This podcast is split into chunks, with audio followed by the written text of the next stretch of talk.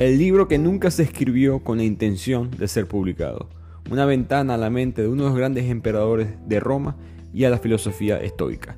Meditaciones de Marco Aurelio.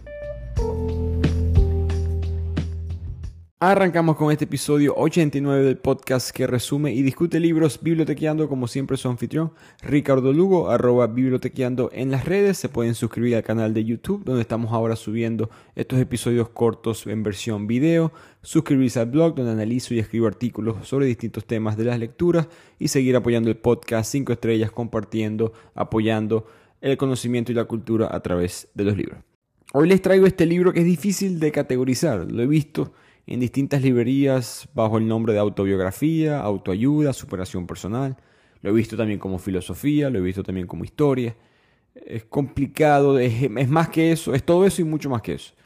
Creo que una muy buena frase de La República, el famoso libro de Platón, él escribe, la ciudad-estado ideal o el gobierno ideal debería ser gobernado por un rey filósofo, alguien que sea un rey y al mismo tiempo filósofo. Y Marco Aurelio es una de las pocas personas en la historia que en verdad puede competir por este título y creo que esa es la importancia de este libro, porque vamos a ver una filosofía, en este caso estoica, aplicada o examinada desde el punto de vista de alguien a ese nivel político, porque hoy en día filosofía para nosotros es una materia que se toma en la escuela, en la universidad, pero en el mundo antiguo de Grecia no era así. La filosofía era un estilo de vida. El estudio intelectual, el estudio académico, de la filosofía era importante y seguía haciéndolo. Sin embargo, eso por sí solo no era suficiente. Si alguien no practicaba las doctrinas filosóficas que ellos mismos enseñaban, que ellos mismos discutían, entonces no eras considerado un verdadero filósofo. Y Marco Aurelio, por eso es que tiene este cuaderno, un cuaderno que era un diario personal. Él escribió esto para él mismo, porque él necesitaba todas estas enseñanzas, todas estas filosofías estoicas cercanas a él. Era una especie de afirmación para él. Él leía esto a diario, las escribía para desahogarse, para recordar cómo aplicar la filosofía en el diario de manejar el gran imperio romano. Este libro de meditaciones, probablemente quizás el diario de Ana Frank, esos son los dos libros con mayor impacto social hoy en día que fueron escritos sin ningún tipo de intención de ser leídos. Ambos autores probablemente estarían asustados saber que millones de personas están leyendo sus momentos más íntimos o sus pensamientos más personales. Que es parte de la importancia, es parte del romanticismo de esta obra. Nos deja, nos permite ver un retrato muy increíble de una personalidad como Marco Aurelio desde su perspectiva mientras él es el emperador de Roma. Esto es muy importante. ¿Cuántos líderes políticos hoy en día no escriben sus autobiografías, ya sean ellos mismos o contratan normalmente un autor que se las escriba? Pero eso es con la intención un poco hasta de propaganda, de, hay una intención política de mejorar mi imagen, de contar mi historia, de vender libros, hay, otros factores. Esto no eso no es meditaciones, meditación es un libro de Marco Aurelio para Marco Aurelio, para más nadie. Vamos a ver su lado más humano, habla de la rabia, frustración con otras personas, cómo manejar con la ansiedad, que no te dé pena pedir ayuda, tratar de pedir ayuda, debatir cómo balancear mi trabajo como emperador con mi pasión como persona que es ser filósofo. No habla de salud mental porque eso es un término moderno y ellos no tenían esa percepción, el pueblo romano. Pero de una u otra manera, todos somos seres humanos, todos estamos lidiando con los mismos problemas y nos conectamos muy bien con Marco Aurelio leyendo este libro dos mil años, casi dos mil años después. Y el contexto político importa mucho para este libro, porque además de ser un emperador de Roma, que ya de por sí eso es suficiente marca, para que el mundo moderno quiera saber más sobre sus pensamientos, Marco Aurelio es uno de los grandes emperadores de Roma. Solamente, esto es muy curioso, Roma en su larga historia se le considera que solamente tuvo cinco buenos emperadores. Los cinco vinieron seguidos, unos atrás del otro, y el último fue Marco Aurelio que gobierna por 19 años al Imperio Romano hasta el año 180 después de Cristo. Estos cinco emperadores, que todos son dentro de la Pax Romana, este periodo de casi 200 años de mucha paz y estabilidad económica dentro de Roma. El primer emperador fue Nerva, fue uno que no pudo tener varones, no pudo tener herederos, así que dijo, bueno, voy a adoptar uno. Y si voy a adoptar un hijo, tengo que elegir a uno que tenga el potencial de manejar un imperio. Y ese es Trajano, su hijo adoptivo, que se convierte en emperador y es uno de los que extiende hasta el máximo tamaño del imperio romano. Él tampoco puede tener hijos y adopta a Adriano, uno de los más conocidos, muy artístico, muy filosófico, tampoco puede tener hijos, se dice, se argumenta, ciertos historiadores que probablemente era homosexual, y adopta a Antonino Pío, famoso por su gobierno muy pacífico, muy justo, eh, una administración muy eficiente, y él termina adoptando a Marco Aurelio. Como pueden ver, hay un factor común entre estos cinco buenos emperadores. Todos fueron adoptados. Ninguno fue descendiente de su padre, ninguno se les regaló el trono. Todos fueron elegidos por alguna razón. Y recordemos que en esta época no se adopta como hoy en día, que mucha gente adopta a un niño en la infancia, recién nacido, uno o dos años. En aquella época estamos hablando de que Marco Aurelio fue adoptado a los 17 años. Todos estos emperadores, sus padres adoptivos, veían algo en ellos, veían el potencial de un gran emperador y los adoptaban por eso. Eh, todos venían de familias nobles, no es que eran adoptados por, la pobreza, como muchas veces sucede hoy en día, era diferente el proceso de adopción y por eso se estima en la historia de que Roma tiene estos cinco grandes emperadores seguidos. Marco Aurelio termina con esa racha sin querer queriendo porque el Cid pudo tener un hijo que terminó siendo horrible como emperador. Eh, corrupto, vanidoso, barbárico. Si recuerdan la película El Gladiador, la de Russell Crowe, película vieja ya de más de 20 años, el, el emperador que es Joaquín Phoenix, el actor, ese es el hijo de Marco Aurelio, que fue el emperador cómodo. Ahora, del lado filosófico, él importa porque él era conocido por sus pensamientos, por su devoción al estoicismo, era casi una religión para él en el sentido de lo mucho que lo trataba de aplicar en su vida. Él no inventa el estoicismo, por si acaso, hay veces gente que confunde eso. El estoicismo viene de la antigua Grecia, fundado por Zenón de Sitio en Atenas, unos 330 años antes de Marco Aurelio florece en la época helenística, cuando Roma está adaptando toda esta cultura griega como suya. Hablamos sobre eso. Casi, siento, siento que todos los episodios menciono a Irene Vallejo y el infinito en un junco, pero hablamos sobre eso en ese resumen. Y el estoicismo, para los que no lo conocen, es un concepto bastante de la creencia de que la razón, la virtud son fuerzas, guía en la vida humana y al mismo tiempo mucha aceptación. Entender cuáles son los límites de tu control, entender que al final de cuentas tu reacción es lo que controla cómo te vas a sentir, no los, las acciones o los hechos que ocurren a tu alrededor. Nada nuevo para nosotros en el 2023, relativamente moderno, en la época de Marco Aurelio, que nuevamente es lo que tiene valor para mí este libro. Mucha gente, a veces he escuchado a personas que leen este libro y se sienten un poco decepcionados por no aprender nada nuevo, porque sienten que han leído estos conceptos en otros libros. Cabe destacar que muchas personas saben estos conceptos porque Marco Aurelio los hizo famosos, pero esa es la, magia, ese es el romance de este libro. Nos conectamos con Marco Aurelio. Eso no tiene sentido. No deberíamos de poder conectarnos con Marco Aurelio. Este es el hombre más poderoso del mundo. Puede matar, esclavizar a quien él quiera. Es rico a nivel infinito. Puede tener sexo con quien él quiera.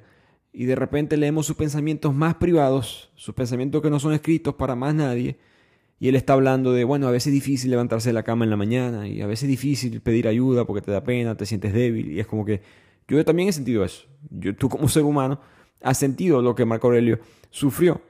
Y eso le da un valor auténtico, genuino a este libro, porque Marco Aurelio no estaba aparentando.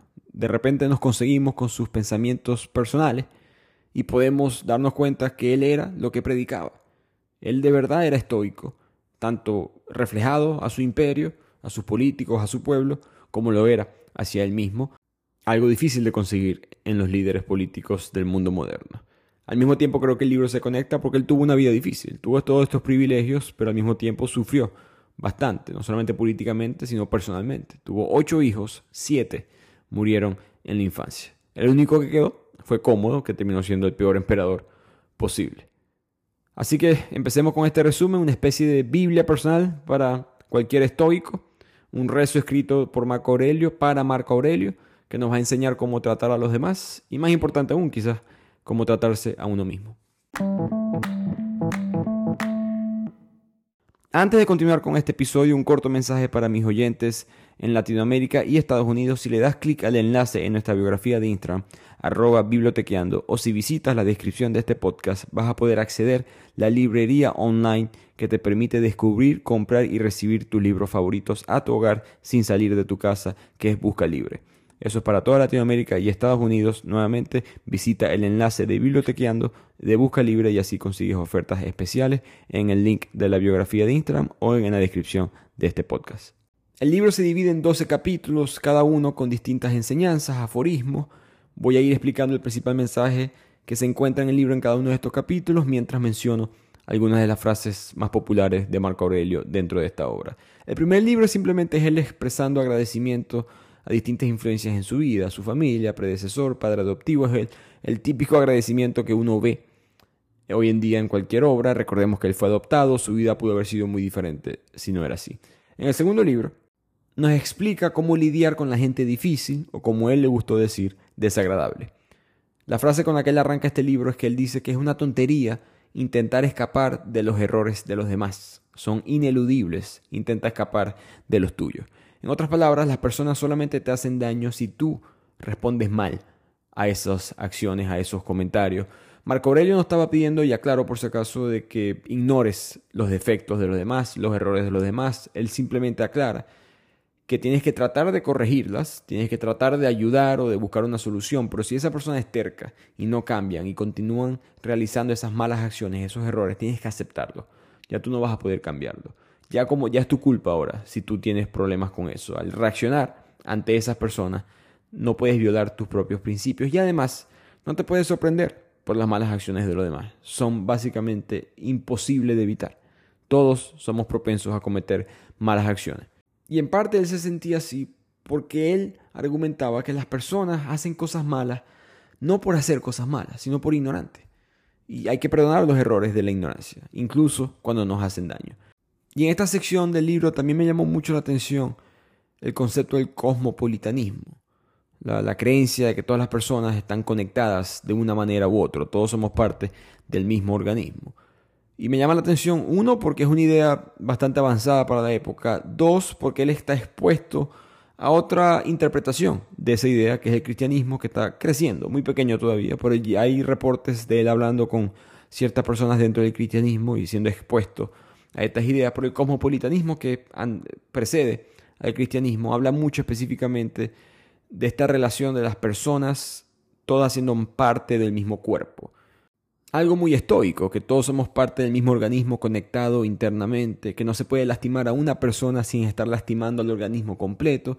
Lo que daña a la colmena daña a la abeja, escribió Aurelio, y la mejor venganza, dijo, es no ser así. Traducido a palabras de hoy en día, que cuando lastimas a otros, lastimas al grupo, por ende te lastimas a ti mismo. Algo bastante valioso y bastante moderno eh, para la época, especialmente desde el punto de vista de un emperador.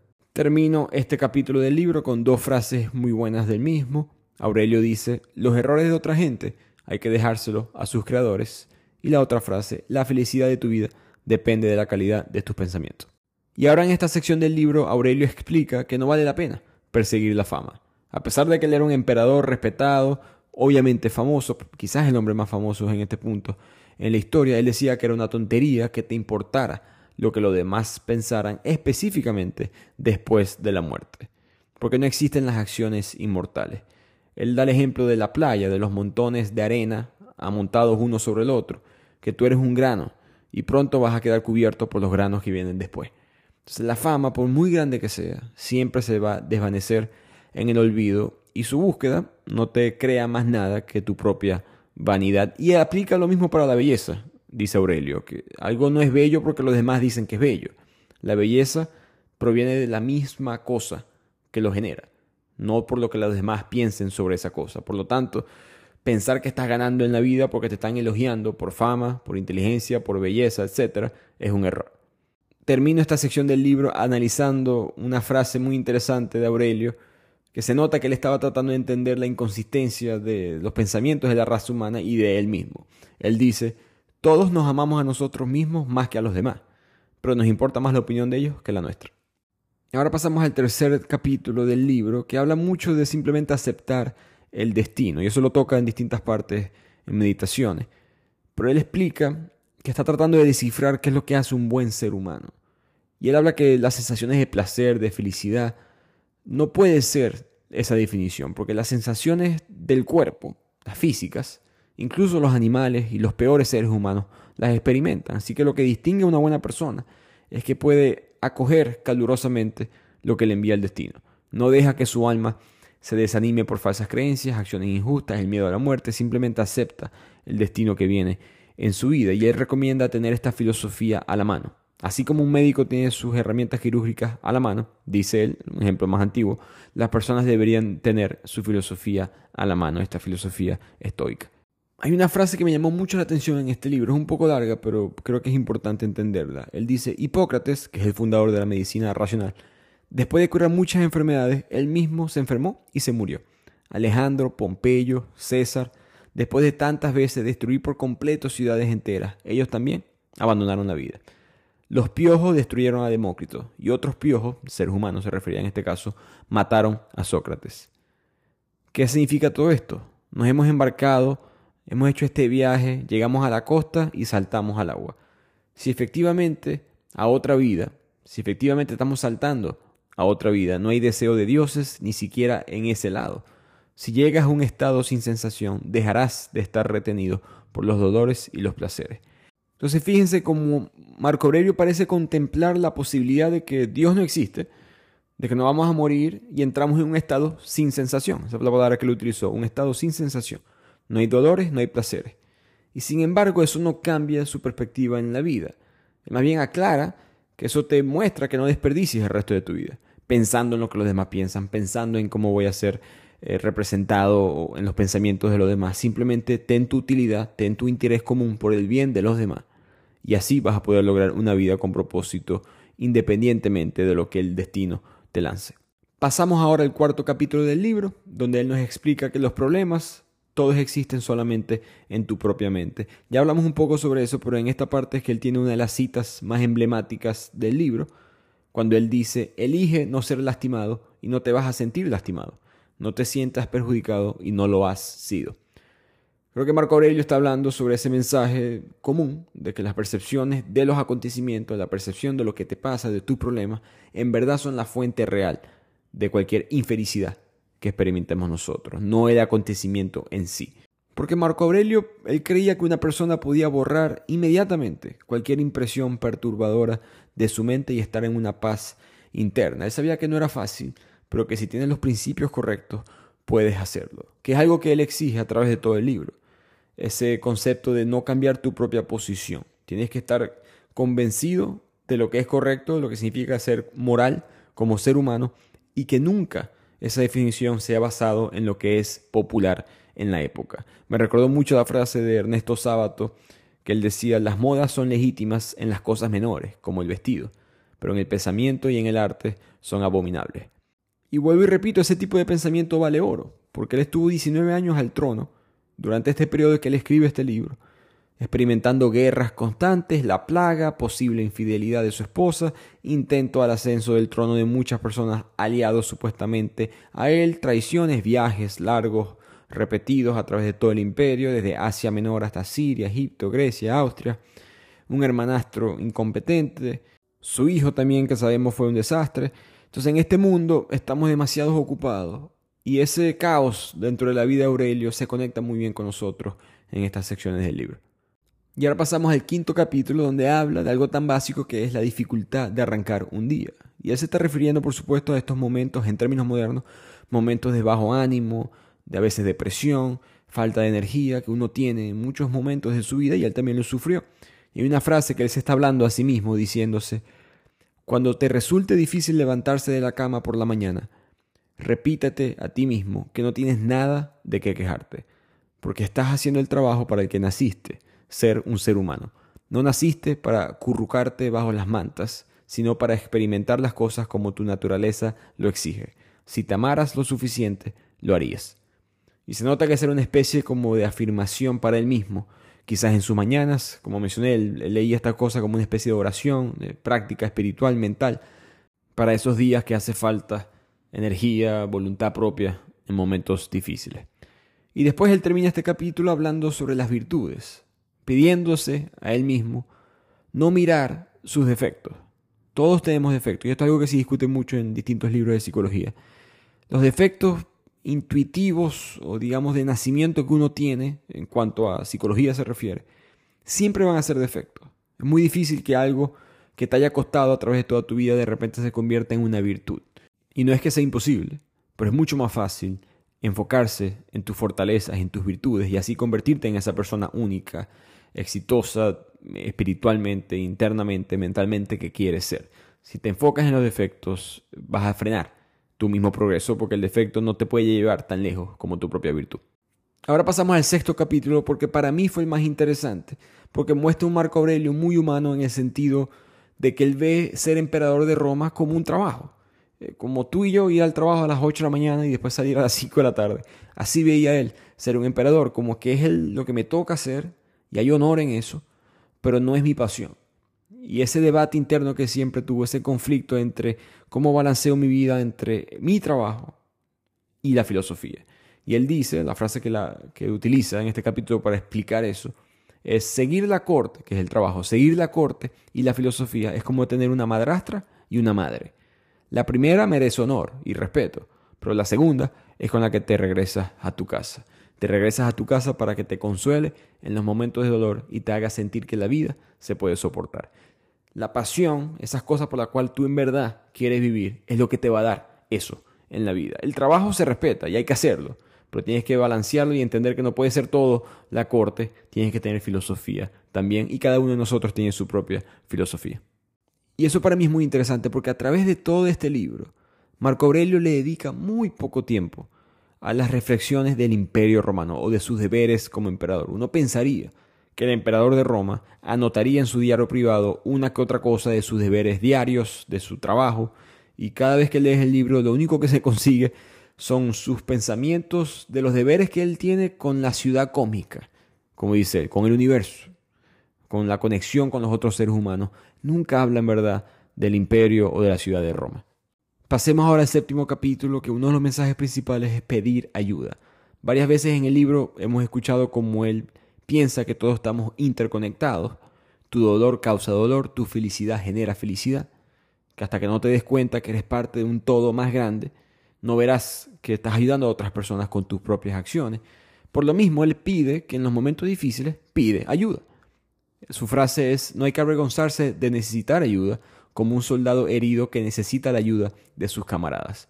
Él habla de que todo tiene un logos compartido. Logos es una palabra griega que se puede traducir de muchas maneras, en este caso una especie de pensamiento o sentido, eh, quizás universal y todos los compartimos. Al mismo tiempo él habla de que la filosofía más fuerte de la naturaleza, digamos el principio más fuerte, lo que siempre va a ser constante a través de la historia, es el cambio. Su frase es, no tiene sentido tener miedo al cambio. No se puede quemar leña ni comer alimentos sin transformar las cosas. Lo mismo ocurre con los procesos humanos y son igualmente importantes para la naturaleza. Hay una frase, creo que fue en el libro Sapiens, que dice, la naturaleza permite, el ser humano prohíbe. Y algo así está refiriéndose Marco Aurelio, ¿no? que nada es malo según la naturaleza. Lo que el mundo permite es porque se permite. volviendo a ese punto de aceptar tanto los defectos como las virtudes del mundo y tú mismo internamente manejar tu propia felicidad. Después pasamos al octavo capítulo del libro que no tiene conceptos nuevos como tal, vuelve a tocar nuevamente su gran arrepentimiento en la vida, que es no haber podido ser un filósofo. La frase que él dice, no podré ganarme la reputación de filósofo y además tengo que dedicarme a esto de ser político ambicioso. Yo creo que eso es impactante porque muestra cómo nunca vamos a conseguir la felicidad plena, a menos que sea interna. ¿Qué otro logro profesional más grande que ser emperador de Roma se puede alcanzar en este punto en la historia? Ninguno. Él lo logra y aún así tenía otros intereses. Y eso muestra que no puedes definir tu felicidad por lo que está en el exterior, nuevamente estos pensamientos estoicos de la felicidad interna. Pasamos ahora al noveno capítulo, que es uno de los más interesantes para mí, porque ahora lidia con el dolor directamente. Todo este tiempo está hablando de paz interna y aluye, conecta estos sentimientos de injusticia, de errores de otras personas, pero ahora sí discute lo que es sentir dolor y cómo lidiarlo hasta cierto punto. Él comienza la discusión diciendo que hay cinco pecados principales en el ser humano. La injusticia, el mentir, la búsqueda del placer, evitar el dolor y el miedo al dolor. Me pareció muy interesante esas dos últimas, evitar el dolor y miedo al dolor como un pecado como tal. Recordemos que ya él pensaba que el que se lastima a sí mismo lastima a los demás. Entonces, todo eso son cosas que son pecados no solamente individuales, sino universales. Y él explica que las personas, por ejemplo, un padre, en vez de orar y rezar para salvar a su hijo, debería estar rezando para aprender a no tenerle miedo a perder a su hijo. Ese razonamiento se aplica que en cualquier caso muchas cosas van a suceder que están totalmente fuera de tu control. Tú no sabes si tu hijo va a morir o no en tu, en tu vida. Idealmente eso no sucede, pero te puede suceder. Y probablemente va a suceder por algo que está totalmente fuera de tu control. No ores por evitar ese miedo, que eso ya está decidido. Recordemos que especialmente los griegos, en la cultura pagana de ellos, la incertidumbre no era algo en lo cual ellos creían, ¿no? El destino estaba hecho, todo era decidido por los dioses y era aceptado y seguían adelante. Creo que esa mentalidad se refleja aquí. Eh, no odiar la muerte, no tenerle miedo a la muerte y entender que el dolor viene. El sufrimiento viene incluido en este paquete que llamamos vida y no lo puedes evitar. Y por último, él se recuerda a él mismo, especialmente como emperador que proclama, declara muchas cosas, que la definición de bien y mal no es lo que él diga, son las acciones que él tenga. La frase que él dice es que todas las acciones deben, ya sea directa o indirectamente, dirigirse hacia un propósito social. Cualquier otra cosa se vuelve divisiva. No hables solo de ser una buena persona, sé una buena persona. Avanzamos ahora a este décimo capítulo del libro de meditaciones de Marco Aurelio. Yo recomiendo, pequeña pausa, que lo lean si les interesa el tema, porque cada libro o cada capítulo no tiene su propio mensaje como tal, son distintos escritos, frases, aforismos, uno tras del otro, no siempre dentro del mismo tema o mismo concepto. Entonces yo estoy aquí resumiéndoles o hablándoles de los que más me impactaron a mí. Cada persona va a tener sus distintas percepciones. En este caso, en el décimo capítulo, él habla de la muerte y habla nuevamente de este pensamiento estoico de aceptarla. Él dice que no hay un hombre con tanta suerte en la historia, una persona que tenga tanta suerte, que nadie se alegre cuando muera. Todo el mundo va a dejar una huella negativa a alguien más en la vida. Y al mismo tiempo no piensas en lo que los demás piensen en tu vida. Trata de ser lo mejor posible.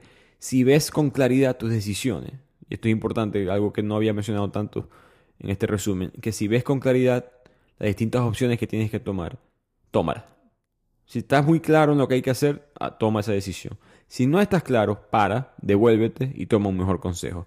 Ese quizás uno de los consejos más prácticos y digamos menos filosóficos que tiene este libro, porque muchos son existenciales, estoicos o dicen conceptualmente qué hacer, no necesariamente cómo hacerlo. En este caso simplemente aclarando qué tanto nivel de incertidumbre tienes antes de tomar una decisión, como hablamos hace poco en el resumen de Decide y Apuesta de Annie Duke. Y por último en el libro él menciona, creo que un poco existencial en este punto, él dice, una araña se enorgullece cuando caza una mosca, un hombre se enorgullece cuando caza una liebre, un pez, un jabalí, un oso u otro hombre. No son todos ladrones. Me pareció una oración muy profunda porque creo que critica la arrogancia humana, primero el sentir que somos superiores al resto del ecosistema en el cual vivimos. La araña la vemos claramente como un ladrón en este ejemplo, pero no somos nosotros lo mismo. Al mismo tiempo reflexiona sobre la moralidad. Esa paradoja de es legítimo sentirse orgulloso de cazar y al mismo tiempo considerar a todos los cazadores como unos ladrones, cuestionar la moralidad quizás de la misma caza, la satisfacción que sentimos en ella misma. Creo que hay un mensaje muy interesante en esa frase que simplemente lo escribió y continuó derecho con otros pensamientos, pero habla mucho del existencialismo que ya debatía Marco Aurelio. Y aclaro, el existencialismo no es parte de la filosofía de Marco Aurelio porque ni siquiera existía. Es algo bastante moderno, siglo XIX, siglo XX. Me refiero al existencialismo en el sentido que Marco Aurelio contribuyó de una u otra manera a esas enseñanzas porque con el estoicismo hay precedentes o antecedentes, mejor dicho, filosóficos que comparten ciertas preocupaciones existenciales con los pensadores más modernos.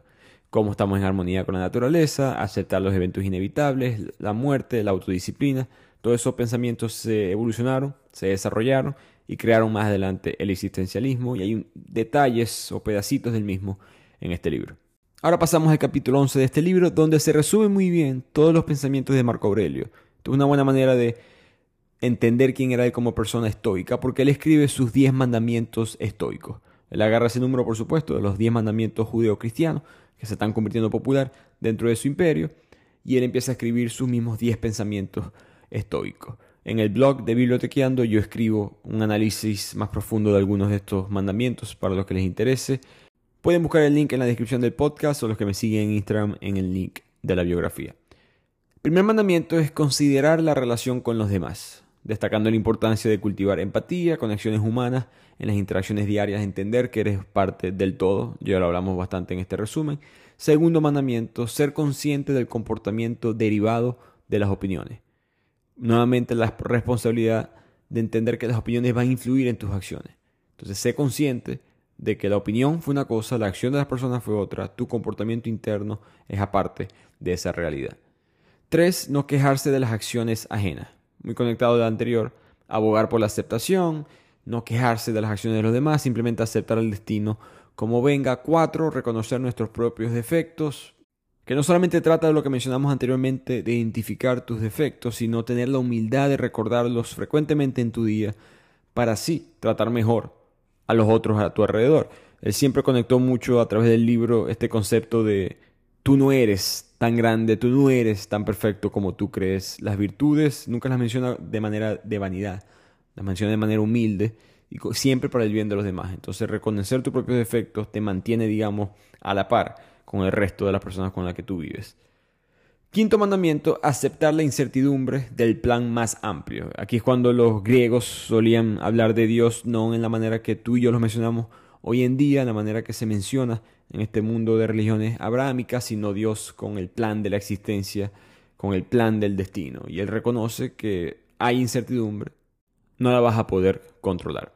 Sexto mandamiento es recordar lo fugaz que es la vida. Cuando te sientes indignado, frustrado, triste, no pienses tanto en ese momento, ese momento es más corto de lo que tú piensas. Séptimo mandamiento, él habla mucho del juicio sobre las acciones de los demás. En otras palabras, deja de pensar en lo que dicen y piensa en lo que actúan. Si esas personas hablan y no te hacen nada malo como acción, dejar de existir, eso no debería de molestar tu día. Las acciones son mucho más poderosas, tanto las tuyas como las de los demás. Octavo mandamiento, y muy interesante, él dice que la ira y el dolor son consecuencias naturales o subproductos del duelo. Y eso es una frase complicada, pero está tratando de decir que en los momentos de duelo, ya sea de la muerte de una persona, que es la manera en que tú y yo utilizamos esa palabra, pero puede ser por múltiples razones, hay una respuesta emocional del enojo. ¿A dónde la estás dirigiendo? ¿Hacia el objetivo, hacia uno mismo, hacia otras personas, hacia la situación misma? Eso va a crear ira malgastada. Y recordemos toda su conexión en este mundo cosmopolitano todos estamos conectados, esa ira mal dirigida afecta a todos a tu alrededor. Noveno mandamiento es que la bondad es invencible si es sincera. Una frase muy interesante dentro de ese pensamiento, él escribe que la calma suave es más humana que la ira. Muchas veces a través del libro él está tratando de identificar qué es lo que hace un ser humano, específicamente un buen ser humano. Y muchas veces él trata de identificar qué es lo que hace un animal, qué es lo que hacen las plantas, qué es lo que hace la naturaleza. Lo que ellos hagan que nosotros hacemos, eso es normal, natural. Un nivel más allá, un nivel más moral, más ético, tiene que ser algo diferente a ese mundo. Por eso, él habla de que la bondad es invencible. Y él termina esta lista con el décimo mandamiento, esperar que los hombres malos actúen mal. En palabras modernas, no asumas. Y con eso llegamos al capítulo 12, el final del libro. Cabe destacar, nunca vamos a saber si Marco Aurelio en verdad pensó que este era el final de sus pensamientos estoicos, no, no, estamos claros el orden de estos escritos porque no es un libro como tal. Recordemos, son escritos personales que se encontraron y se guardaron por mucho tiempo y poco a poco fueron publicados. Sin embargo, el tono, el enfoque de este capítulo en verdad sugiere que fue el último que escribió porque él no está hablando de sus experiencias del día a día, mucho menos preocupado por el estoicismo como tal, mucho más centrado en el sistema de las creencias generales habla de que los dioses son los que tienen el control, que tu trabajo es estar preparado para encontrar tu fin, tu fin, la muerte, en paz y aceptación, que la muerte va a llegar cuando los dioses lo determinen.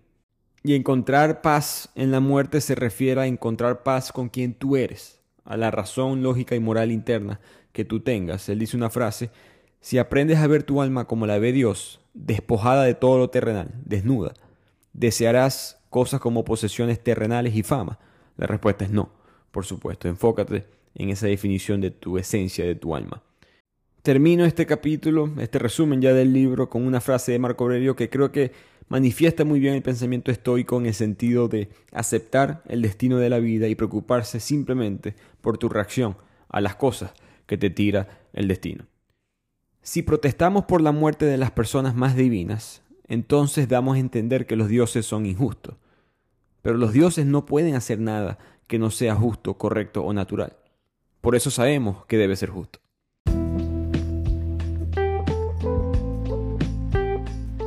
Y con eso terminamos esta invasión a la privacidad de Marco Aurelio, que por supuesto no quería que leyéramos esto, pero nos regaló muchos pensamientos bastante filosóficos, bastante útiles, hasta casi dos mil años después. Vuelvo y repito, lean el libro si pueden y extraigan, interpreten lo que tenga más valor para tu propia vida. Termino esto con una historia personal de Marco Aurelio.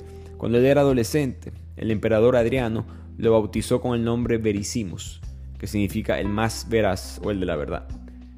Muchos historiadores piensan que Marco Aurelio pudo haber sido muchas cosas, pero no se puede negar que era auténtico, que era genuino, que sus ideas plasmadas en su propio diario, sin saber que más nadie las iba a leer, eran muy conectadas a su esencia y muy conectadas a la esencia que él proyectaba, tanto como emperador y como filósofo. Así que pocas veces en la historia tenemos el potencial, el poder de examinar la vida de alguien tan poderoso, tan genuino y tan único como Marco Aurelio. Este libro nos brindó esa oportunidad. Así que espero que lo hayan disfrutado. Nos vemos en el próximo episodio de Bibliotequiano.